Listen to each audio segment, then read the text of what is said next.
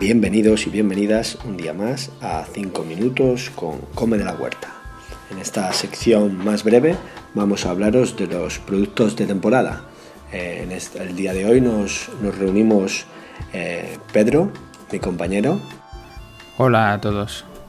Y yo, Coco, para hablaros de las frutas de temporada en primavera.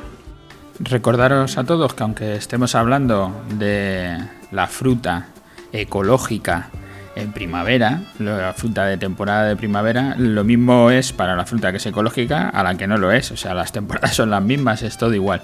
Pero nosotros aquí en comedelahuerta.com solo tenemos productos que son ecológicos y que están certificados. La primavera nos, trae eh, frutas variadas, donde vamos a destacar como una de las principales la fresa que, entre sus características son ricas en ácido fólico, en vitamina C, son muy beneficiosas para la circulación y la retención de líquidos y eh, son eh, ricas en hierro y magnesio. Eh, de la fresa, ¿qué podemos decir? Pues que gusta tanto a niños como a mayores y que son ideales para, hacer un postre llamativo, ¿eh? fuera de, la manzana o otras frutas que tenemos en, primavera, las peras, eh, plátano, pues la fresa destaca ¿no? por, su sabor, por, porque es algo especial. ¿no? Eh, em, es una temporada más o menos breve y hay mucha gente que la utiliza para hacer conservas, para hacer mermeladas. Eh, también eh, está ahora bastante de moda eh, hacer deshidratados y utilizarlo luego más adelante cuando no es temporada de fresa para distintos, distintas recetas, ¿vale? hablamos de las fresas y hablamos que hacia final de temporada también llegan las primeras cerezas que, también causan furor por ser frutas más, más llamativas, ¿no? Son ricas en vitamina A, C, E, eh, tiene ácido fólico, manganeso, magnesio, perdón, hierro y potasio. Eh, em, empiezan en primavera y eh, final de primavera, principios de verano, ¿vale? se pueden encontrar en las dos temporadas. También vamos a destacar, aparte de las, de las fresas o de las cerezas, los frutos rojos que, que causan bastante afición entre nuestros clientes y destacan los arándanos eh, y luego por debajo están las frambuesas y las moras pero que, son muy consumidos ¿vale? Em, eh, son frutas que podemos consumir a cualquier hora ¿vale? Eh, son jugosas, son pequeñitas, fáciles de llevar y las podemos tomar a cualquier hora y dan colorido tanto a nuestro almuerzo, a nuestra merienda, ¿no? que, saquemos a media hora, siempre el colorido nos anima, y también a nuestros platos si las incorporamos en unas ensaladas, o en una macedonia, o en algún tipo de postre, ¿vale?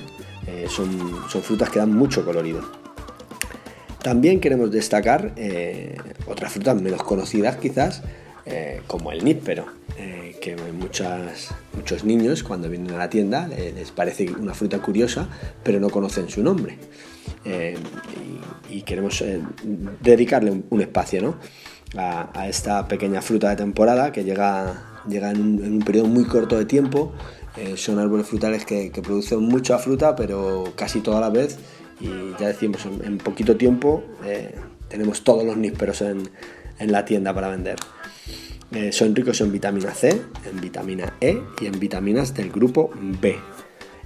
también tienen fósforo, calcio, magnesio, potasio, eh, son eh, beneficiosos por su fibra, eh, son antidiarreicos, diuréticos y con un poder antioxidante notable. pues de esto destacamos los, los, los nísperos. ¿Qué nos encontramos también en primavera? Pues que nos llegan las frutas de hueso. Entre las que destacan el albaricoque, sobre todas las demás, por, quizás porque es un poco más pequeña y, es la que más se consume. Luego también los melocotones, las nectarinas, los paraguayos, eh, acompañan las ciruelas. Son estas frutas que em, empiezan en primavera y, entran en verano, entonces las podemos encontrar en, las dos temporadas. Em, también tenemos, acabamos con las mandarinas, eh, tenemos chirimoyas, eh, la primavera es una, época buena de frutas, eh, se van acabando las manzanas y las peras, normalmente ya quedan pocas en, primavera, y es el comienzo de, está cerca del verano y es el comienzo de, de la llegada de melones o sandías. Bueno, no nos queremos enrollar más para que nuestra sección entre en 5 minutos y nos despedimos mi compañero Pedro. Hasta la próxima. Y yo, Coco, hasta la próxima. Un abrazo. Y daros las gracias a todos los que nos escucháis a diario o los que nos escucháis de vez en cuando. Gracias por estar ahí, por escucharnos. Y sobre todo gracias por dejarnos vuestros comentarios, vuestros me gustas, porque eso hace que en las plataformas subamos, más gente nos vea, más gente nos escuche y más gente sepa lo que estamos haciendo con este proyecto de comedelahuerta.com. Gracias y hasta el próximo podcast.